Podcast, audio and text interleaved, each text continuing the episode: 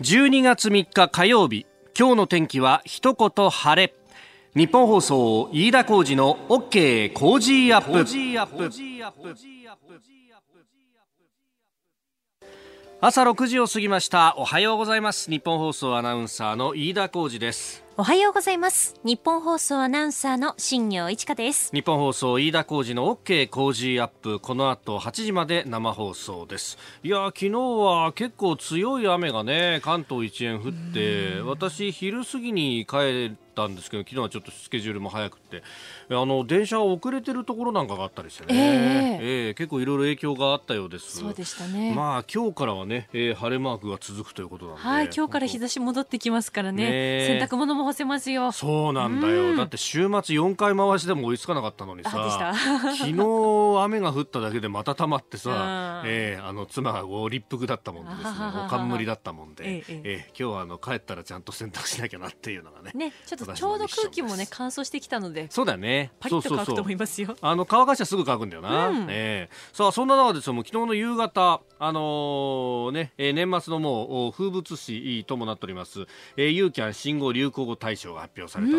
私ねこれあの候補が30か40ぐらい出てたじゃないですか。30個かな。30個か、はい、だあのーきちょっとね注目した言葉があってですね。何でしょう。軽減税率です入ってましたね。いや消費増税そのものズバリで言ってもいいんじゃねえかと思うぐらいですね、まあ、ただあの軽減税率にしろ消費増税にしろ。ほらこれあのちゃんと授賞式にプレゼンターの人というかあの受賞する人が来ないと、うん、お選ばれないみたいなトップ10になかなか選ばれないみたいなジンクスがあるじゃないですか。うんうん、いやだからこれきっと選ばれるんだろうなと思ったわけですよ。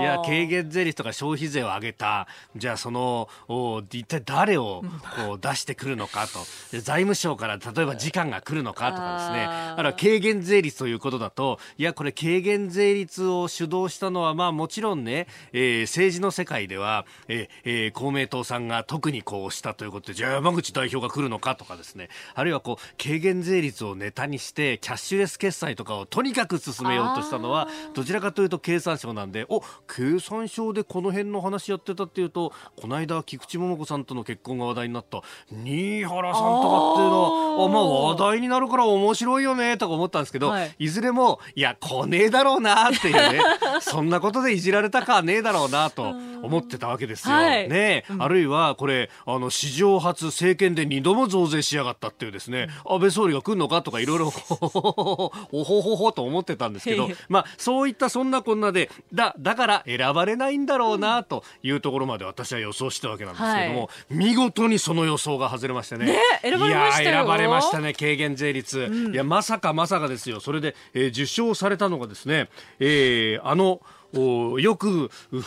景気どうですかっていう時に、え登場するスーパーアキダイのですね代表取締役社長秋葉博光さん。ん。ねあ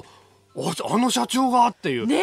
え。ねえ。ああっていう。あっていう感じだよね。しましたよね。いつもだとさ、あの、ネクタイ、シャツにネクタイ締めてジャンパー着てるみたいなイメージだった。そうですよね。おお立派な方だなというような感じでね。ねえー、何？あのなんかコメントではいい言葉に変わったみたいな。いやいやいやいやそんなことないでしょうよっていうね。いや足元厳しさっていうのはねもちろんああいうお祝いの場でそんな今厳しいっすよなんてことは言えないんだろうけど、後ほどですね、えー、7時40分過ぎのゾーンで、えー、今日の6時40分過ぎですかね。あ、えー、6時50分過ぎのゾーンでももちろんあのエンタメトレンドアップでもやりますけれども、はい、えー、足元の景況感については7時40分過ぎのスクープアップのゾーンでですね、えー、昨日出た法人企業統計の数字などを交えてやっていこうと思っております。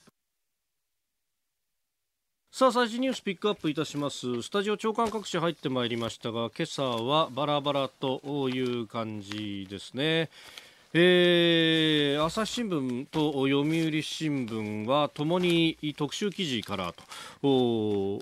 朝日新聞は穀物大量備蓄中国の不安ということで、まあ、食料安全保障について書いております。まあ、翻って日本は食料に関しても輸入が多いということですから、まあ、シーレン防衛だとかあるいは地政学っていうのは本当は、えー、国民としても気にしなきゃいけないところでもあるんですけれどもとでその安全保障についてなんですけれども今日ですね、えー、珍しいことに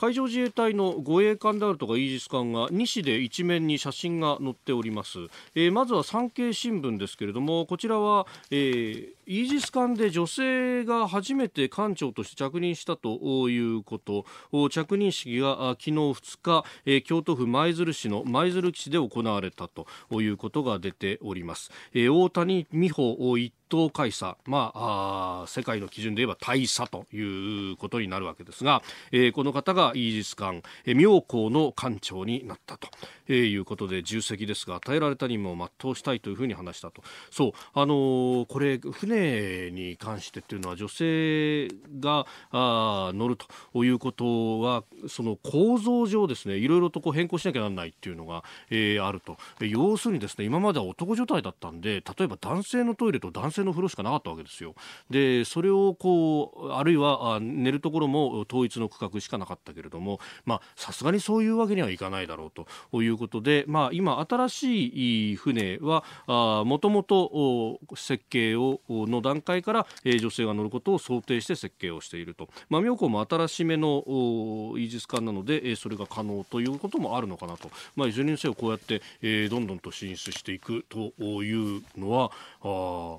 いいことだなというのと、まあ、それに、ね、まつわるいろんなサポートっていうのが当然必要、まあ、あるいは、えー、子育てをするとなった時に、まあ、男性も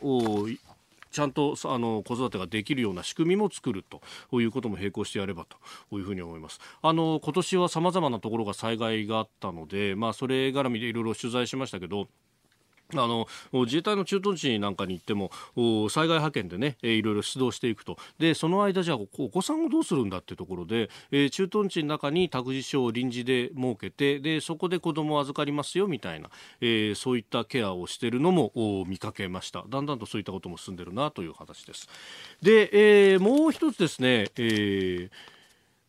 潜水艦渦潮の写真が載っているのが東京新聞であります、えー、こちらはですね麻生氏海事潜水艦に体験搭乗ということで、えー、麻生財務大臣が今年5月に海上自衛隊の潜水艦渦潮に搭乗1日がかりの潜水航行を体験したことが分かったということを一面のですね肩のところで載っけていてまあこれあの東京新聞はそれらしい書き方で私物化したんじゃないかみたいなですね書き方をするんですがいやいやまああのこれ、これがまさにシビリアンコントロールというもので、えー、国民の、まあ、主権の束を背負った、で、その大臣、えー、しかも、副総理が、えー、海事海上自衛隊のまあ潜水艦一体どういう行動をしているのかっていうのでどういう行動をしているのかっていうのは中んずくですね。どういうふうに、えー、税金が使われているのかと。でその税金が適切に使われて効果を発揮しているからこそ日本が平和を守られてるんじゃないかと、えー、いうような本当にそうなのかっていうのを現場で見に行くっていうのは決して悪いことではないと思うんですね。で、えー、それを私物化したんじゃないかっていうふうにこう何でもかんでも批判をするっていうのはまああのー、首相閣僚5年事例なしというふうに見出しまでつけてですね、えー、やってるんですけれどもいやむしろじゃあ5年間そのまま野放しにしていたのかと、まあ、あの見に行くことだけがシビリアンコントロールではもちろんないんですが、えー、象徴的な意味としてもおこうやって、まあ、実際に見に行ってどういった活動をしてるのかっていうのを別にあの自衛隊防衛省自衛隊も隠してるわけではないので、ええー、これまでじゃあ私物化っていうことになるとじゃあ一体どうやってシビリアンコントロールしたらいいんだという話にもなるし、えー、現場を見ないで、えー、コントロールするよりは現場見た方がいいだろうというふうに素朴に思うんですけれどもこれを一面トップから展開するっていうのはこれでしかも私物化っていうのをですね、えー見出しにまで取ってくるっていうのは一体どういうことなんだろうなと思います。まあ、折しも今、あの、来年度の予算編成、まあ、ほぼ終わっているということで、いろんな分析も出てますけれども、えー、防衛予算というのは増えてはいるんですけれども、ちょっとずつしか増えていないと。で、その上、今日これ日経新聞にその分析記事が載っていたんですけれども、えー、まあ、例えば5兆だ、5兆を超えたみたいなことがですね、えー、見出しになって防衛費が膨らんでいると、戦争する気かみたいな批判をする向きも、まあ、ね、あるんですけれども、まあ、その、えー、防衛予算の中身を見てみると、えー、人件費と、えー、それから糧食といって、まあ、これね、食べなきゃ戦も、飯が食わずに戦はできるって話ですから、で、えー、そういった部分と、プラスして、えー、前の年とかその前に契約した、例えばこのイージス艦だったりとかですね、1年でできるもんじゃないわけですよ。そうすると何年かに切り分けて予算を計上していく。で、だんだん作っていくってことになると、前々からそうやって決まってている支出が決まっている予算というものがこうどんどん積み上がってですね実はそれが8割ぐらいに達すると。で、えー、残りの2割の部分で新しいことをするなり、えー、柔軟にこう使っていくということをやっていくんで、えー、そう考えるとですよたとえ5兆の予算があったとしてもお実際にじゃあ自由に使えるお金っていうのは1兆円もないというようなことになります。でその1兆円をさらにですねもうキャップがはまってると陸海空で奪い合うということになるんで結果どういうことが起こるかというと陸海空が予算をめぐって大きく対立するんですよ。ああそこのところは思いっきり予算使ってんだからこっちは不公平だろっていうのをそれぞれが言い出すと。でこれ結局なんでこういうことが起こるかっていうのは最初に予算でキャップはめてでそっから差配するからであって現場からこう積み上げてでもちろんこう無駄がないようにしなきゃいけないんですけどそもそもキャップはめるやり方よりは現場のこう要求というか必要は何なんだってところから積み上げる予算にいい加減切り分けていかないとえー、5地を超えたから戦争になるとかそういうような話ではもはやなかろうと時代が違うんだというふうに思うんですがいかがでしょうか。道徳って何だろう？思いやりって？その答えは道徳を考える月刊誌「ニューモラル」に。今や日本人の道徳力は世界からも大きな関心を持たれています。さああなたも道徳を学びませんか？お問い合わせいただいた方に月刊ニューモラル。さらに小冊子「心に残る話ベストセレクション」をもれなく一冊差し上げています。詳しくは日本放送飯田浩二の OK コージーアップホームページのバナーをクリック。道徳で人と社会を幸せに。公益財団法人モラロジー研究所。あなたの声を届けますリスナーズオピニオン、えー、ニュースについてもいろいろいただいてますね。あのー、今日の新聞で、えー、高齢者75歳以上の医療費の窓口負担、えー、2割に、今1割なんですが、2割に引き上げるという法案の来年の通常国会の提出はちょっと難しいというような記事も出てましたけど、えー、はじめさんツイッターです。えー、この高齢者医療費負担も消費増税と同じで、えー、なんで金持ちも貧乏人も一律に上げようとするんだと。えー、金持ちは高齢者でも金持ちはいるんだろうからそういう人は2割でも3割でも負担してもらえばいいと。ない人からも一律で取ろうとするのはいかがなものかと思いますと。そうなんですよ。そうすると今度所得をどう把握するかっていうのでですね、えー、それこそマイナンバーを使って、えー、所得も納税も何も全部把握ができるようになれば話は簡単なんですがそれをやろうとすると今度は個人情報がと。いうようなことになってしまうんで、まあ、特にお金持ちの人は嫌がりますよね、えー、所得が全部把握されてしまうというのは我々サラリーマンはもはや給料の部分から天引きで全部把握されてますんで、えー、逃げも隠れもできません。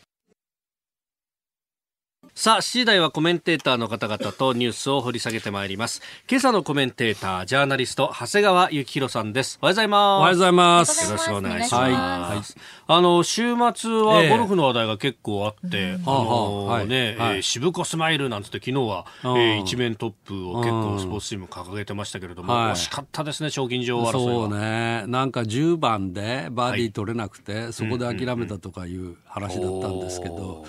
いや、私まだビデオは撮ってんだけど、まだ全部見てないんですよね。なるほど。土日にほら試合あるでしょ。でも私その時大体自分外に外に外にプライベートで試合してまし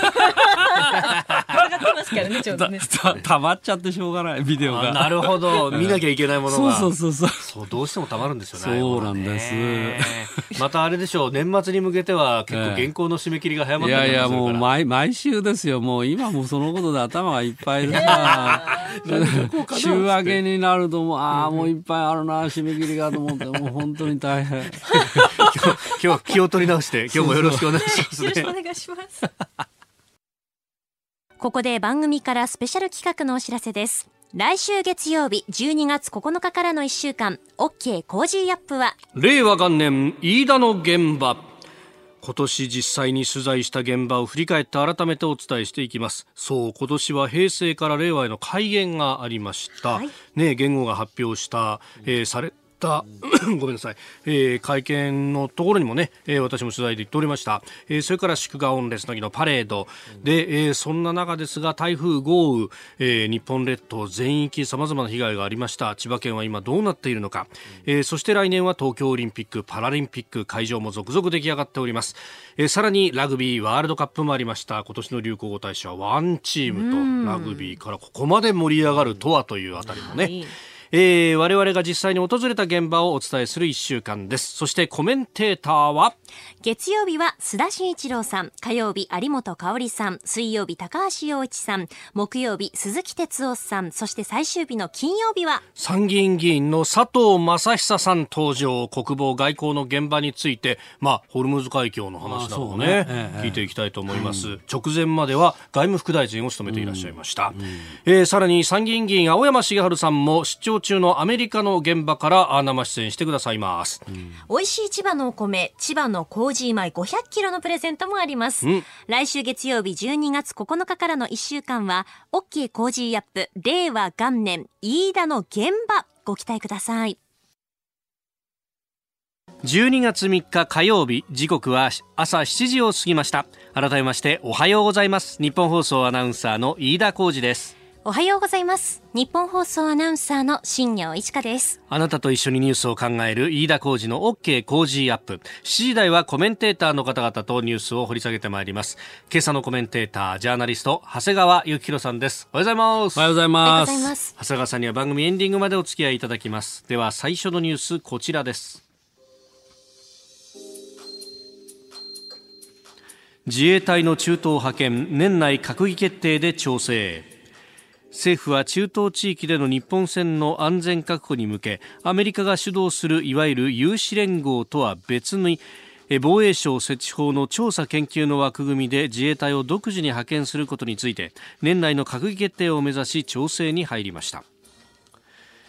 まあ、本来は調査研究であれば防衛大臣の命令だけで派遣することはできるということですが、うん。うん、まあ、連立与党の公明党など慎重論も強いと、うん、いうことで閣議決定をする、まあ、あえて閣議決定ということですよね。はい、でいやもう私、これは出ないわけにはいかないなと、まあ、これ結論ははっきりしてたと思うんですよね、まあ、だってアメリカが出るわけでしょ、えー、でアメリカに比べて日本の方がもっとこのホルムズ海峡に依存している部分は、大きいわけなんで、はいうん、よその国みんな出るっていうより一番この恩恵を被っている日本が出ないっていう選択肢はまあないわと、はい、じゃあ問題どうやって出るかだけど、えー、有志連合となるとなんだかこうね名前からしてもさ、うん、有志連合っていうといかにもこう軍隊戦争、はい、まあ、そういうイメージ、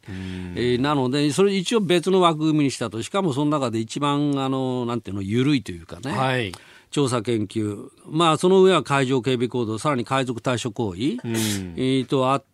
まあ、私、海上警備行動で出すんじゃないかと思ってたんですけど、えー、まあ、結局は調査研究にしたと、はい、まあ、何が違うかというと、まあ、海上警備行動の方が、うん、あの日本の船舶、はい、日本関係の船舶を、まあ、警備できる、この調査研究だとできないと、はい、まあ、じゃあ、警備できないんだったら、なんか意味あんのかというふうに思われるかもしれませんけども、ね、私、もしもなんかこう、緊張してきて、うん事態がこう切迫してくるっていうようなことになれば、はい、途中から変えるんだろうねと思ってるんですよね、調査研究から海上警備行動に、はい、切り替える。でそう、そういうこと実はできるんですよね、あのこのそのアデン湾のその、はい、海上海賊対象行動、はい、これも実は最初出した時は海上警備行動で出してるんですよ。ああ、そうか、特措法間に合わないまあ、そうそうそう、法律的なあれが間に合わないってこともあり、当初は海上警備行動で出し、はい、その後、海賊対処行動に、まあ、切り替えた。っていう前例もありますから、はい、まあ、とりあえず調査研究で出すけども、えー、もういよいよこれ、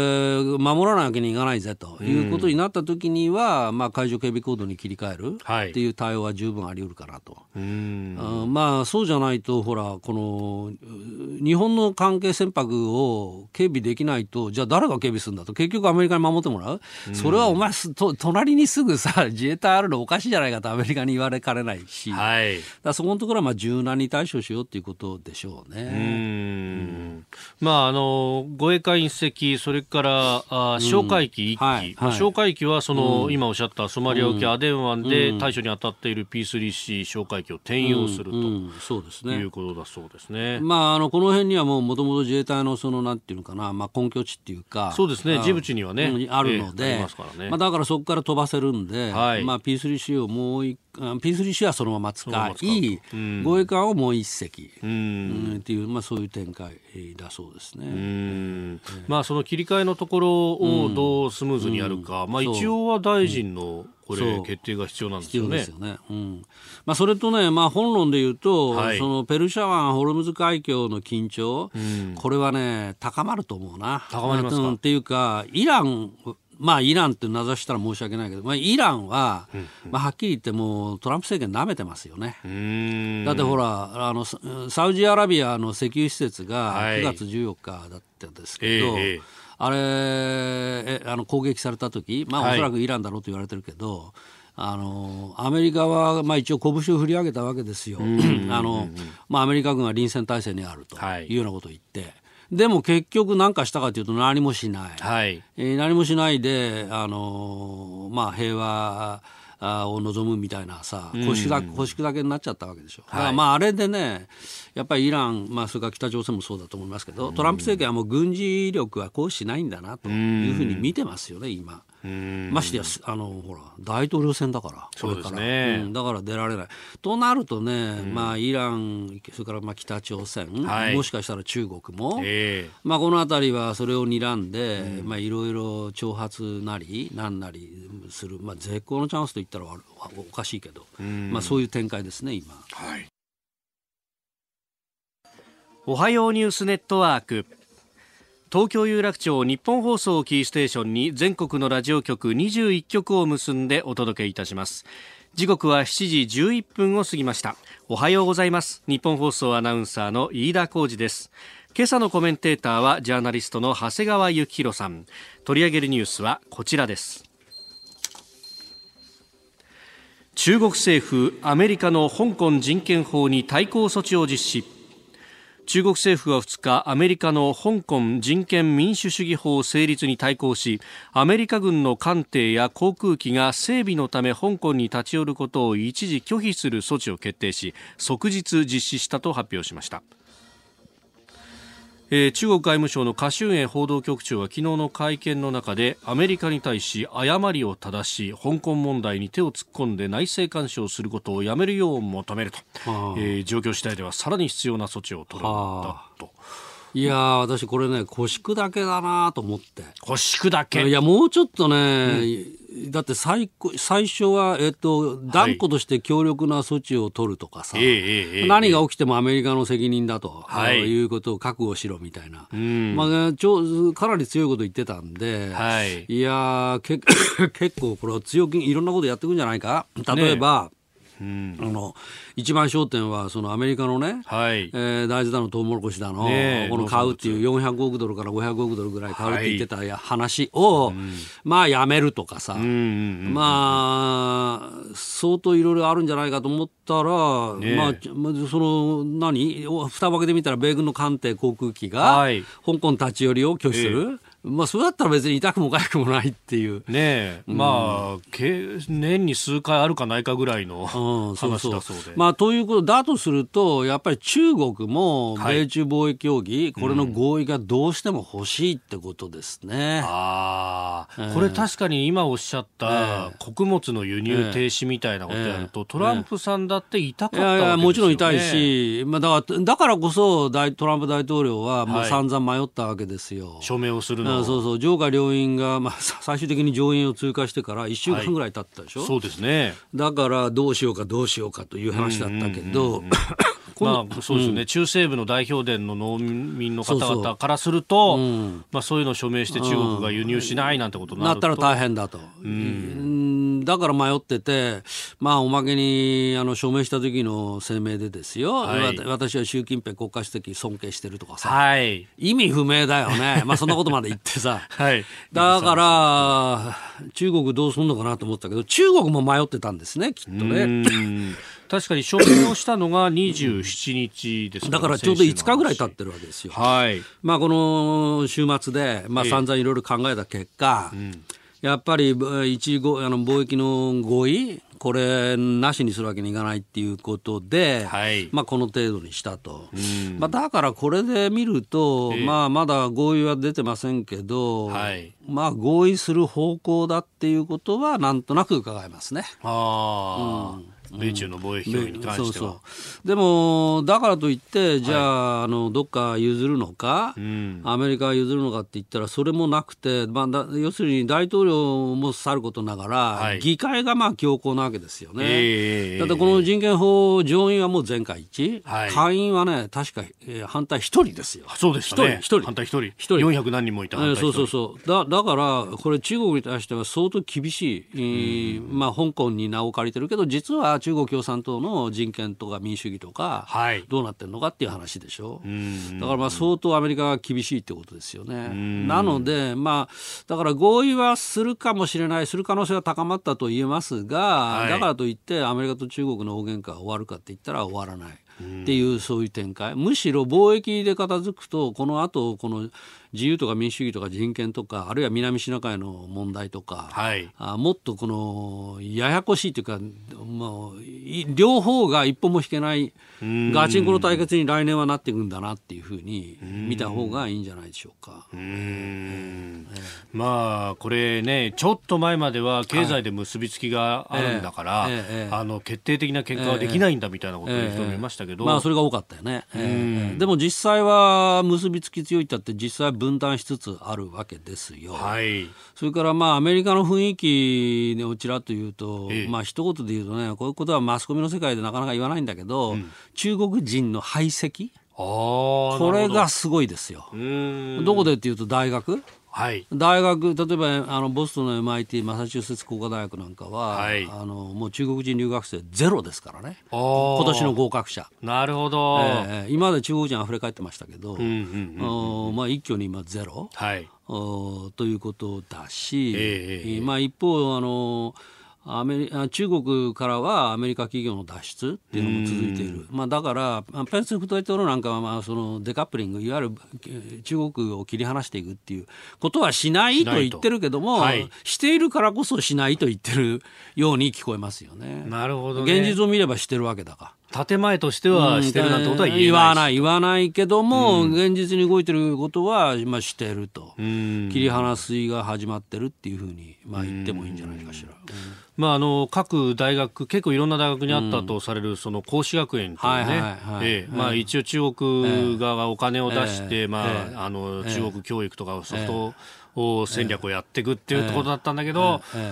それがそのスパイ要請にもまあ、まあ、へあの閉鎖してる、まあ、スパイ、えー、スパイって言えばね、えー、まあ、続いての。続きの話もあるんだけど、えー、はい、じゃあちょっと続いてのニュースはい、そうしそうしましょう、はい、はい、えー、こちらのニュースです。オーストラリアスパイ対策の特命班を設置へ。オーストラリアのモリソン首相は2日外国人スパイによる工作活動などへの対応を強化するため特命班を設置すると発表しましたえー、先月オーストラリア地元メディアは5月に実施された総選挙を利用して中国が内政干渉をしようとした疑いですとか、うん、えー、中国人のスパイがオーストラリアに亡命申請をしていた、うん、したこと相次いで報じてます、うん、この亡命申請しているスパイは、インタビューにも答えていて、そうテレビにも出てると、ねえ、オーストラリア版の60ミニッツに出たりなんかもしてましたが、あの香港の民主化運動を妨害するためにあの中国本土の大学で使ったとか、まあ、サイバー攻撃を自分が指揮してましたとか、はい。まあ、いろいろ告白してるわけですよね。ドラワン書店というね、えー、あの中国のまあスキャンダルはバック本を売ってた書店の店員さんというか、オーナーを拉致するなんていうところも指揮をしたんじゃないかということも。そうそうあのまあ、このオーストラリアの話は、はい、あのその議会に、ええ。え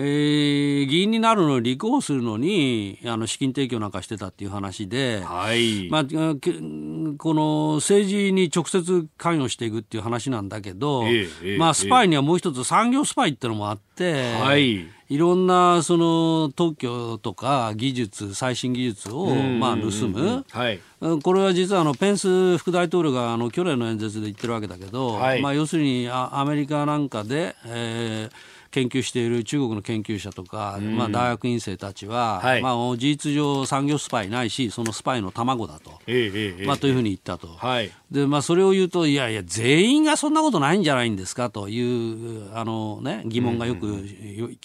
摘されるんですけども、はい、そういう話じゃなくてこれは法律で決まってるって話なんですよね、中国の国家情報法っていうんですけど、うん、まあ、これは要するにあの政府があの中国人に対してあ例えばボーイング社の秘密働いてるんだからその秘密よこせと言ったら、はい、それは断れない法律上、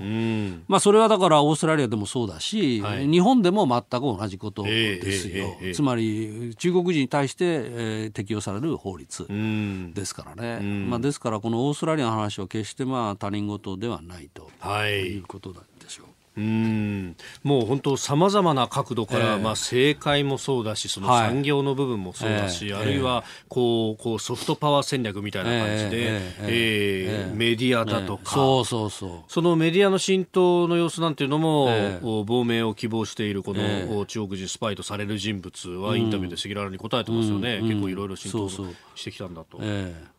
ー、いやだから 日本でも、はい、まあ、テレビとか、まああのまあ、新聞なんかで、うん、あの中国人によくインタビューして、はい、まあ、中国の話は中国人に聞けば一番分かりやすいだろうということで、まあ、登場してくるんだろうと思いますけども、うん、まあ、実はその中国人は政府は決して裏切れない。いうわけですから、はい、まあそういう話を見聞きするときは、まあ、この人は中国政府を代弁しているんだというふうに思わないとだめですよね。うん。まあ、それこそね香港でずっと起こってる、まあ、民主を求めるデモに関しても、ええ。え一般の市民の心は離れてるんだと、これだけ暴力的なことをやればという解説をされた方が、まあ、あの中国人だけじゃなくて、まあ、日本のメディアの、指揮者の方々いましたが。あの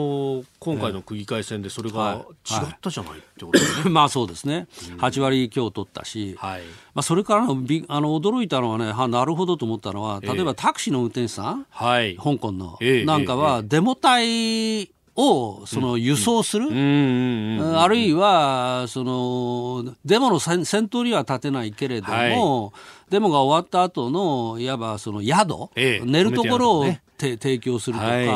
もうその手のことがものすごくあると、まあ、これ、ロイター通信なんかよくね、報じてますけど、報じてますけど、あなるほどなと、私はあれ読んで思いました、はい。えー、この時間、ジャーナリスト、長谷川幸宏さんとお送りしました。道徳で人と社会を幸せに。道徳教育を推進するモラロジー研究所。理事長広池元隆初の書き下ろし国家と道徳。文藝春秋より絶賛発売中世界が感動する日本の当たり前。その国民性や道徳力優しさおもてなし。令和の時代持続可能な社会の実現に国家と道徳。税別1200円文藝春秋より絶賛発売中。道徳で人と社会を幸せに。公益財団法人モラロジー研究所。今朝のコメンテータージャーナリスト長谷川幸宏さんです。引き続きよろしくお願いします。はいお願いします。続いて教えてニュースキーワードです。米ソ冷戦終結から30年1989年12月3日米ソ首脳によるマルタ会談で冷戦終結を宣言してから今日で30年となりましたまあ、時差の関係ですからもう少ししたらちょうど30年ということになりますが、はいはい、あの当時はアメリカの大統領が、うん、あパパ・ブッシュ、うん、えー、そして、えー、ソ連側はゴルバチョフ氏ということでありました。この冷戦って、まあ、日本はあの、まあ、ちょっと部外者とは言ったらあれだけど、えー、あんまり、学校でも教えてくれないし、はい。えー、あんまり議論にもならないならない？冷戦という言葉は知っていた,、いたとしてもね、まあ、でもアメリカではこのやっぱり冷戦というのは当事者だったから、はいまあ、皆さん関心もひときわ高いわけですよ。特に外交関係に携わる、はい、外交官もちろんジャーナリストも、えこの米ソ冷戦の経過ってもちろんよくみんな知ってますよね。私も当時アメリカに行って、はい、あの大学院にいたんだけどこれをですねもうカルタのように、えこの冷戦のその期限を覚えさせられて、あもう暗記しなきゃと。暗記しなきゃと。46年チャーチル演説でしょ？あ鉄のカーテン鉄のカーテン。それが47年はトルルマン・ドクトリンで。おお、なるほど。だから48年はベルリンの封鎖かな。ああ。だから49年が NATO 創設。まあこれ1年ごとに全部丸暗記しないとね、答案書けなかったのね。はあ、えー、もうだから必死になって覚えて。へまあ、でもおかげで、今の中国で起きてること中国とアメリカの話、もうそっくりだってことがもうすぐ分かり分かるっていうか、あのほら去年ペンス演説10月4日あったでしょ？あれは何だったか、はい、もうもうさこれチャーチルの鉄のカーテン演説だと、ね、それから、えっと NATO の時ところは、はい私はあのファーウェイだと思ってるわけ。っていうのは NATO っていうのは、まあ、はい、あの条約でしょ？そうですね安全保障にあまあそれから NATO と。それからココムだよねココム。あの共産権の輸出輸出規制。はい。あれはファーウェイ。つまりファーウェイはほら日本には他の同盟国にもアメリカはファーウェイやめろって言ってるわけじゃない。そうですね。そうすると事実上ココムと一緒で、はい。えー、そういうあの製品使っちゃダメよっていうふうにまあ言ってるわけだから。いやでもそれは日本企業にとって一言じゃないのは、かつて東芝機械が国務違反でって挙げられたってのがあった。じゃないですか。だからこの先中国とビジネスをしてるうちはどうなるっていうのも先駆かもしれないですよね。そうそう。なんですよ。まあ、だから、あのアメリカの政策担当者、今の政策担当者は、はい。このもちろん冷戦のことよく分かってるから、えー、ほとんど私も米ソ冷戦をお手本にして同じパターンでやっているやってるよねっていうふうに、まあ、見えるんですよね。まあ、その辺を見て、えー、まあ、産経がこの間インタビューしてましたけど、はいはい、そのマルタ会談に、国防次官として参加していたオルホビッツ、はい、えー、元アメリカ国防副長官、ソ連よりも中国は手強いぞと。うん。あのー、まあ、技術のレベルがはい、あの中国当時のソ連とアメリカもそ競ってましたけど、まあ、中国の方がもっと巧みっていうかもっとずる賢いというかあまあ、アメリカの技術を盗んで我が物としてるわけでしょ。だからその辺が、あれだよねと、まあ、それから当時と今一番違うのねこれから大きいと思うのはインターネットですよね。だだから鉄のカーテンっていうか、まあ、要するに東の人は西側で何が起きてるかっていうことが、はい、まあ、テレビなんかが遮断されてしまうとまあ、よく分からなかったと、でも、そのうちにインターネットが出てきて、えー、冷戦終結の89年の頃は、もうソ連でも、あの西側で起きてることをインターネットを通じて、はい、えー、まあ、理解してた。ああっていうような展開になったわけですよね。だからそれがまあ今はもっと発展してるわけで、えー、まあ、中国も今遮断してるんだけど、えー、まあ、でも香港の女性などが漏れ伝わるみたいな話がね。だから、まあ、実際はどの程度なのかって、まあ、確かに 田舎の方行ったら分かりませんけど、あの上海とか深センとかね、はい、あの辺の人たちはもう事実上全部分かってんじゃないかしら。インターネットいくら遮断していても、えーえーうん、香港を通じて。確かにね、広州の、うん、広州の西の方で、うん、えー、デモが起こった時に、はい、まあ、あの、香港と同じスローガンを掲げて、はい、時代革命というふうに言っていたっていうような話もね。まあ、じゃあ時代革命っていう、そのキャッチフレーズが、はい、まあ、中国の本土にも入っていったっていうことですよね。まあ、だからまあさっきの話じゃないけど習近平としては今、結構ね辛い立場っていうか、うん、うん、まあ、それがああいう腰砕けの報復になって現れているのかなと、まあ、奥の院で何が起きてるかそれはなかなかわからないところではありますけど、まあ、でもこれは歴史に学ぶっていうのが非常に有効かもしれない、ね、そうそうそうそう。あのだから冷戦終結、まあ、冷戦のこの30年の展開と、がそのままあの米中新冷戦の展開になっていくというふうに、8割ぐらいそう思いますね、私は。え今日のキーワード、米ソ冷戦終結から30年、マルタ会談でした。サメール、ツイッター、さまざまいただいております、中東派遣について、うん、えー、レイベンさん、ツイッターです、えー、自衛隊の中東派遣、日本の中東依存は大きいこと、その中での中東情勢をもっと国会やマスコミでも深く議論すべき内容だとも思います。うん、まあ、すべての外交論議の行き着かせ先は憲法になるんですけれども、うん、えー、いつまで今の憲法そのまま解釈変更だけどお茶を濁すのかと、まあ、結局武器の使用だとかっていうのもそこにぶち当たりますね。まあ、なんなんでそこのところやらないのかな、桜を見る会ばっか昨日もね参院本会議見てたらもう桜見る会ばっかりでしょ？そうでしたね、まあ、桜もまあいいけど、うん、このホルムズの話もちょっと政府の見解とかね、はい、よく聞いてみたいですよね。ねえ、なぜ調査研究だなのかとかね、聞いてみたいですよね。そうそう。まあ中東のねこれなかなかまあ安全保障委員会とかあっても、まあそこでの議論というのがあんまり大きくならないっていうところですかね。まあだからぜひ野党の皆さんもね、ええ、この問題をまあ追及っていうかね、そうですね。やってもらいたい。お送りしております日本放送飯田浩司の OK 工事アップ。お相手私日本放送アナウンサー飯田浩司と新業一華がお送りしています。今朝のコメンテーターはジャーナリスト長谷川幸宏さんです。長谷川さん引き続きはいお願いします続いてここだけニューススクープアップです。この時間最後のニュースをスクープ7、9月期の全産業の売上高3年ぶりに減少。財務省が昨日発表した7、9月期の法人企業統計調査によりますと金融保険業を除く全産業の売上高が前の年の同じ期と比べて2.6%減少しました。売上高が前の年を下回るのは3年ぶりです。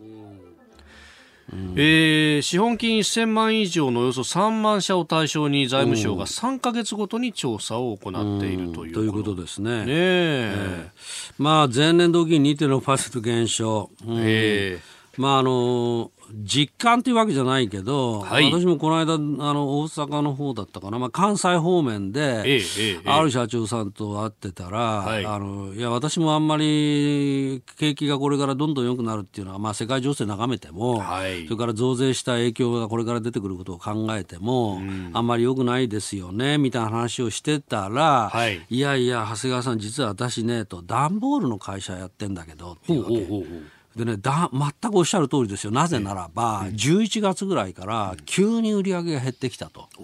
で段ボールっていうのは景気のいわゆる一致指数と一緒なんだとその方おっしゃって、はい、えーまあ、だからい今現在の景気がうちの会社の業績と、まあ、完全連動してて。確かに物のリアルの動きに合わせて、段ボールは使われますもんね。まあまあそうでしょそうでしょ、うん、しかも段ボールってほら皆さん今アマゾンとか通販で買う人とても増えてるから、はい、まあ、伸びてるだろうなと思ったらねそれは急激に落ち込んでるって言うんですよね。そうか。だから個人消費が冷え込んでるから、そういうところも使わなくなった、うん、ああまあまあそういうこともありますね。えーいやだからそれが私が今までき見聞きした中では一番リアルな感じがあって、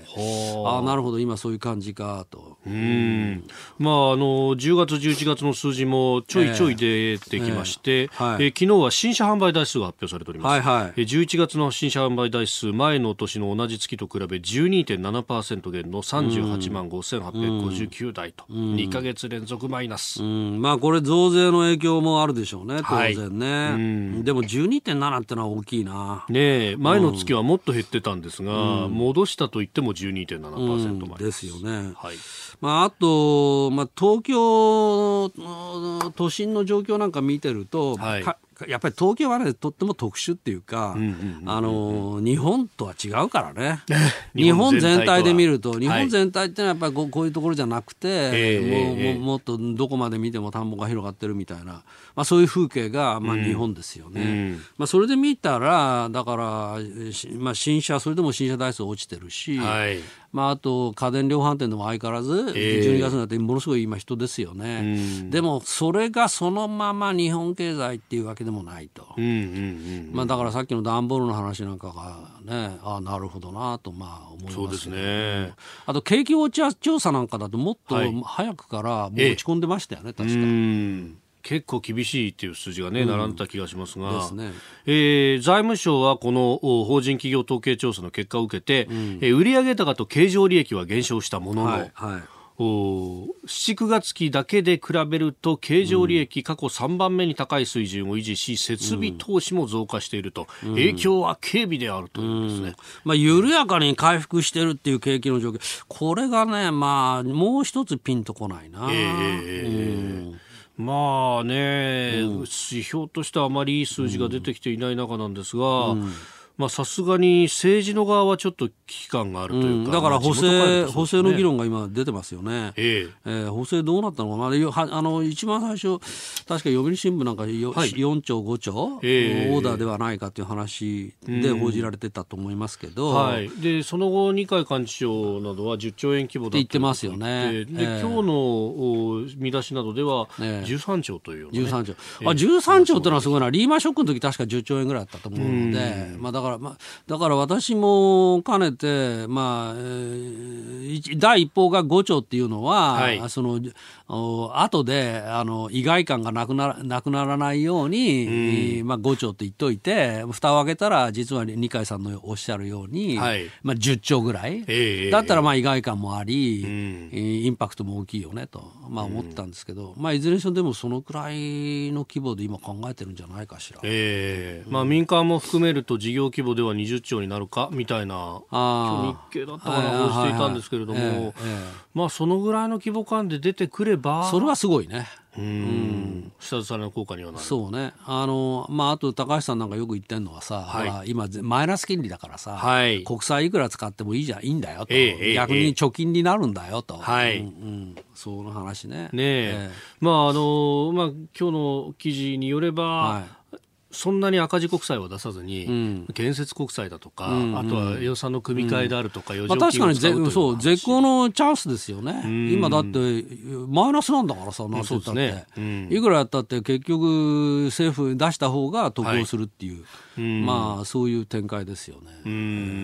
まあ、ぜひここは補正も10兆ぐらいは考えていただき、はい、っていうふうに思いますね。えーまあ、その辺っていうのはもうこれ今国会このまま閉じるということになると、来年の通常国会の頭でやるってことになるんですかね。じゃあでしょう、えっと、国会は9日まで。9日まで。までですよね、はい、だからもう間もなくなんで、まあ、来年、そうですね、通常国会ですね。うん。そうすると、予算の執行は3月ぐらいまで後ろに倒れちゃうんですか、ね、まあ、だから事実上のなんていうの、あの補正と来年度予算がずっと連動してくる、はい、まあ、そういう通年予算みたいな形形で、まあ、支えていく、いずれにしても消費増税の影響が出てくるのは、いずれにしてもこのこの年末から来、年明けにかけてが一番ピークでしょうか。ら、あのだからそこからそれの話が出てこないと、ますますあれですね。うんまあ本来ならね、うん、この国会空いてる時に予算提出でもいいんじゃないかというふうにはもう思ったんですが、えーえー、なかなかそうもいかなかったですね。まあそうですね。まああと、えー、まあさっきの米中がね、はい、まとまるかどうかが当面のまあ焦点かなと。これもまた後ろにどんどん倒れていって、うん、ね、なんか年内みたいな話がもうほぼ薄れて。ほぼ多分年明けじゃないですか。うん、まあでも今日今日マーケット注目ですけど、はい、まあああいうふうに中国の反応が腰砕けだったことを考えれば、えーえーはい、これは今日のマーケット高くいくじゃないかしら。逆に米中角突き合わせてないぞと、うん、なないないない。そうそう。見る、うんまあ、だからこそここで売った方がいいんじゃないかと私は思うんだけど。この 高値であるうちに。だって株って高い時にさ、えええ、売って、うん、えー、安い時に買うっての鉄則でしょ？まあ確かにね、うん、昨日の日経平均株価は2万3529円50銭で、ええ。えー、今年最高値を更新していたという。そうそうそう。まあ、だからここで売ると。うんまあ、あと一部、時々耳に入ってくるのは、アメリカのファンドの人たちは、今みんな空売りやってるって言いますね。ほう、空売り。空売り。なるほど、先にこの高値で、今売っといて、オペレーションつまり、だ必ず最高値だから落ちるでしょと。それその時に買い戻して、それで借り借りた株は返すと。だから空売り戦略だよと。あそうか。空売り戦略ってことは、ええ、向こう先先行きは下がると。下がると。下がるということを見越して、え、そうそうそう。最高値更新のままずっといくわけないじゃんっていう。うん。まあということなんですね。まあそうですよね、えー、今日の株はいずれにせよ注目ですね。うん。えー、もちろんあの投資は自己責任はいその通りです、はい、お勧めしているわけではございませんあなたの声を届けますリスナーズオピニオン、えー、いろいろメールをいただきましたが、えー、経済について、うん、えー、川崎麻生区のちぐささん39歳の方。えー、7、9月期の全産業の売上高3年ぶりに減少した件ですが中国経済の低迷も大きく考えられると思いました、うん、えー、それだけ、えー、中共の経済政策に日本が乗っかってしまったとも思うし、うん、えー、トランプさんのような保守派政権がアメリカに出現するとこうなる可能性はもとより十分あったんで、うん、えー、知恵の深い広い視野が必要だと指しておりますと、まあ、いずれにせよあれですよね。日本の景気の先考えるときに、はい、これはもう世界情勢はもう不可欠というか、うん、そこをまず抑えないと、はい、日本だけの話で理解したとそれは間違いますね。ねでまあ、来年大統領選ありますけれども、これトランプさんのような保守派政権という指摘がありますけど、どうなんですか？仮にこれ民主党になったとしても中国への当たりというのは、あこれは変わらない。変わらない。だってエリザベス・ウォーレンだって厳しいですからね。はい、つまり、中国の人権に対してすごく発言してる。はい。まあウォーレンさんが勝つってことはちょっと考えにくいと思いますけど。だいぶ今勢いが落ちてきたそう。やっぱりバイデン復活あとブルームバーグですよね、うん、あブルームバーグあの出馬、うん、出馬表明してますから、まあ、だから民主党の中の中道派穏健派で言えば、はい、まあ、バイデンかブルームバーグ。かと、うん、ただバイデンさんはやっぱりちょっとね親中だよね。ああなるほど。明らかに。明らかに、その辺がどう出るかと。そうそうどう出るか、えー、たくさんのメールツイッターいただきました。今日もどうもありがとうございました